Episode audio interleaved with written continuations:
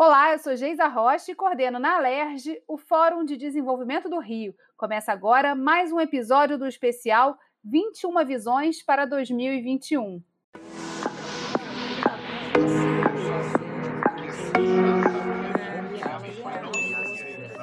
2021, 21 especialistas convidados para oferecer reflexões a respeito dos caminhos para o desenvolvimento econômico do Estado do Rio de Janeiro.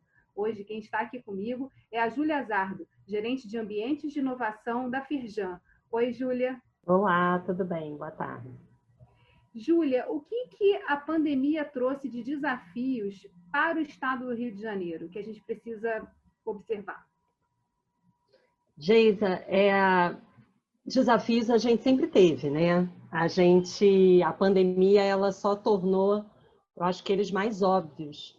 A gente tem diversos desafios de uma pauta que não é de hoje, e aí que vai desde dessa discussão dos royalties do petróleo, aquela discussão de déficit, fiscal, a gente precisa equilibrar né, o orçamento do Estado, a questão da convalidação ou da equiparação tributária, reforma fiscal, reforma administrativa, todas essas são pautas importantes e prioritárias, elas continuam sendo desafios é, do Rio de Janeiro no ano que vem mas a gente sabe que elas são pautas do hoje, né? Que a gente precisa pensar também em outras alternativas é, para crescer, né? E a gente também passa por uma crise enorme de autoestima, né? De confiança e autoestima da população do Rio de Janeiro. Óbvio, depois de tantas crises, né? Crises políticas institucionais, econômicas, sociais. É, a gente se viu no meio dessas crises um pouco é, sem confiar, né? A história da crise de confiança. E a gente sabe que para a gente ter um ambiente de inovação, um ecossistema, uma cidade que funcione, um estado que funcione, a gente precisa confiar entre pessoas e entre instituições. Então, eu acho que esse movimento também de transparência, de compliance, tanto para empresas quanto para o governo, ele, ele é um desafio importante do ano que vem. E um terceiro ponto que eu queria falar era, era também o desafio, que também não é de hoje, de trabalho, né, do desemprego no Rio de Janeiro. E principalmente do desemprego é, quando a gente fala do jovem, da juventude, né, que a gente sabe que os dados hoje de desemprego são enormes, mas do jovem principalmente, a última pesquisa da PNAD, é, agora de 2020, diz que 34% dos jovens está é, tá desempregado. Então, assim, como é que a gente fala de segurança pública sem falar do, de um encaminhamento de trabalho para essa juventude?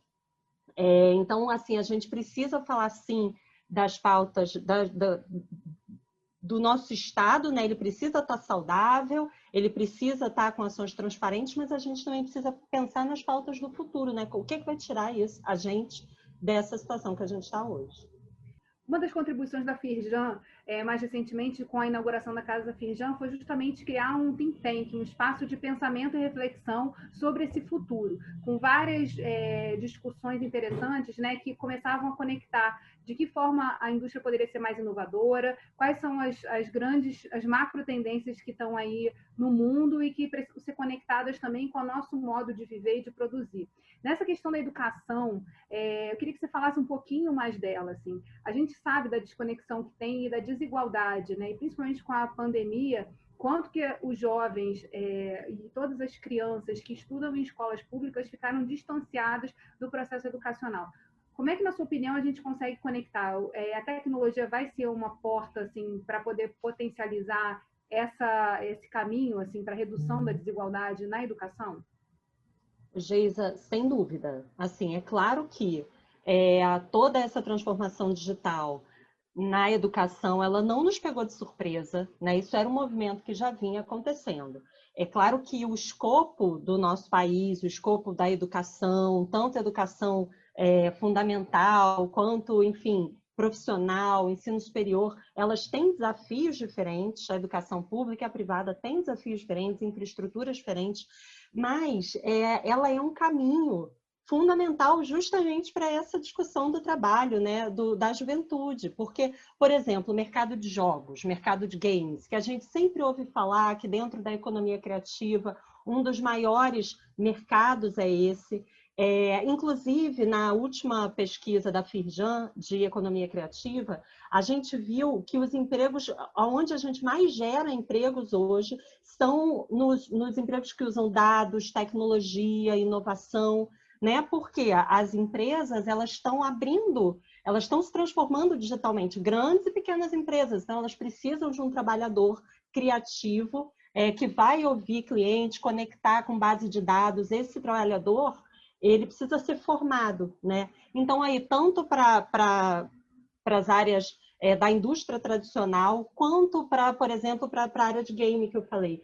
Agora, a gente, eu peguei uma pesquisa outro dia que falava que é, em março, o consumo de jogos no mundo, em março de 2020, ele representou 10 bilhões de dólares no mundo. As pessoas elas estão em casa, principalmente agora, e elas, elas precisam, né? As, as telas viraram as janelas das pessoas, e os jovens eles estão muito conectados nessa linguagem, nessa lógica. Eles sabem usar, eles já usam isso, eles já têm a ferramenta. A ferramenta ela se democratizou, né? O celular, ele hoje é muito simples, a banda larga, a gente tem diversos projetos, é um problema ainda é, há necessidade de infraestrutura há, mas a gente já tem acesso ou privado ou público em diversos lugares. Então, assim, essa saída, eu acho que para os jogos, para a capacitação da juventude nessa linha, ela é fundamental porque há demanda, porque há necessidade de programadores, é, e isso é um emprego que o jovem se reconhece hoje, né? Então, assim, é claro que o Senai, por exemplo, já tem capacitações nessa linha, é, mais digital. A gente tem diversas ONGs no Rio de Janeiro que fazem um trabalho é, de capacitação, de, de inserção dos, dos alunos nesses, nesses cursos. O problema é que esses cursos eles não são curtos, né? eles não são cursos de curta duração. Eles são mais longos, você tem que aprender a linguagem, é, então a gente precisa ter é, programas um pouco mais de longo prazo e aí a gente já tem escolas, por exemplo, do governo do estado que tem essa, essa lógica, mas eu acho que, que esse caminho ele é sem, sem retorno, né?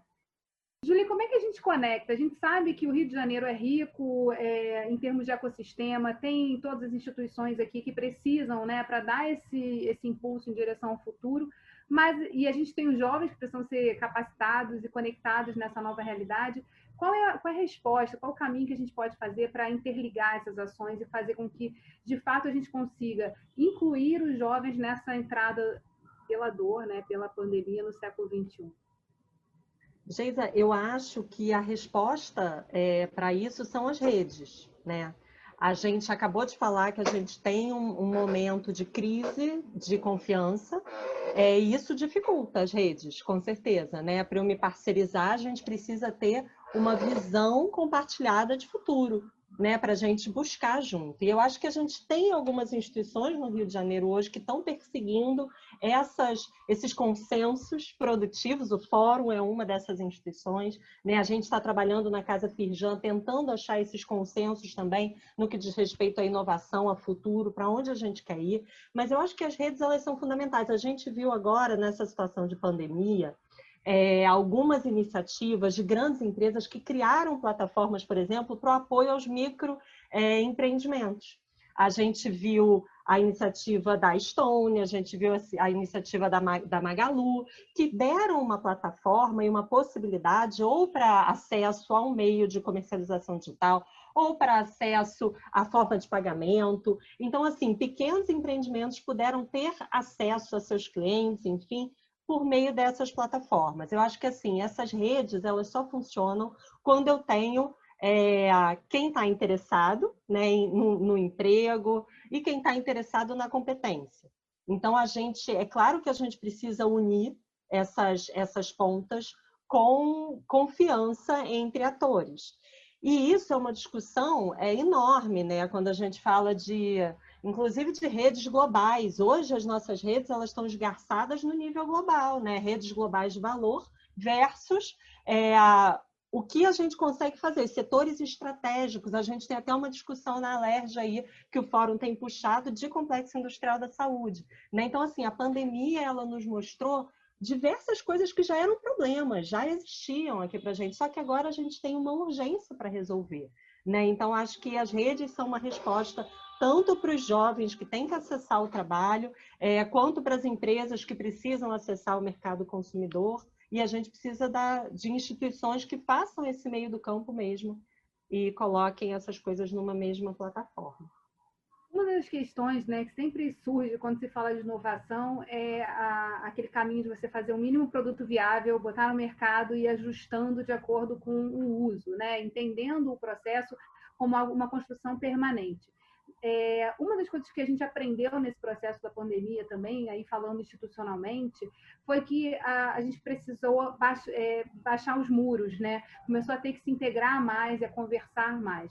É, esse aprendizado, ele, na sua opinião, ele ajuda a criar esse, esse, esse espaço de maior confiança, que na verdade é fundamental, segundo a sua própria é, visão, para que a gente possa passar para o século XXI construindo as soluções que a gente já sabe, para os problemas que a gente já conhece, mas que se potencializaram? Com certeza, com certeza. Porque é, a gente teve, por exemplo, na Firjão, uma experiência super positiva em relação a isso, em relação à rede. Quando a gente precisou, lá ainda no início, em março, é, a gente, os médicos começaram a dizer, olha, a gente não tem EPI, não tem equipamento de proteção suficiente. Como é que a gente vai fazer? É porque a gente dependia lá daquelas redes globais, né? E aí a gente rapidamente, por causa da, da, do ecossistema que já existia de conexão universidade, é, empresa, a comunidade maker né, do estado do Rio de Janeiro, a gente conseguiu se organizar para resolver, por exemplo, vários problemas de EPI, tanto para a produção, porque o médico pede, chega na universidade, a universidade consegue fazer o protótipo, mas precisa da escala da indústria, então aconteceu né, essa rede funcionando super bem, e não só na capital, no Rio de Janeiro, mas em outras cidades também do interior, Nova Friburgo, como sempre, assim, mostrando o associativismo funcionando, Valença, enfim, vários lugares do Rio de Janeiro se organizaram, usaram as estruturas dos seus Fab Labs, Makerspaces, para conseguir produzir, tiveram voluntários produzindo, e eu acho que uma outra conexão importante foi a conexão de doações, né? Assim, a gente conseguiu ter tanto empresas quanto pessoas fazendo doações. Então, a gente teve um programa, por exemplo, na, na Firjan chamado Resiliência Produtiva, como é que as empresas conseguiam continuar produzindo e mantendo os empregos né, das pessoas, conseguir continuar vendendo, é, e ao mesmo tempo, como é que elas conseguiam dar conta, né, pelo papel social da empresa, de responder um desafio que a sociedade precisava ali naquele momento. Então, assim, diversas empresas que tiveram que passar por um processo de reconversão industrial, a gente falou até muito sobre isso é, lá na casa, e precisaram se adaptar. Né? Então, assim, essa rede, ela funcionou porque já existia um capital social, já existia um grupo de pessoas pensando nessa visão compartilhada de futuro que conseguiu se acionar. E aí, quando se aciona nesse momento de pandemia, eu acho que vem essa o foco da urgência, mas não só da urgência, da relevância, né? Que problema fundamental eu quero endereçar? E aí a universidade, que é muito criticada muitas vezes por, por esses muros, né? às vezes intransponíveis, a pesquisa não consegue chegar, por exemplo, na extensão, na sociedade.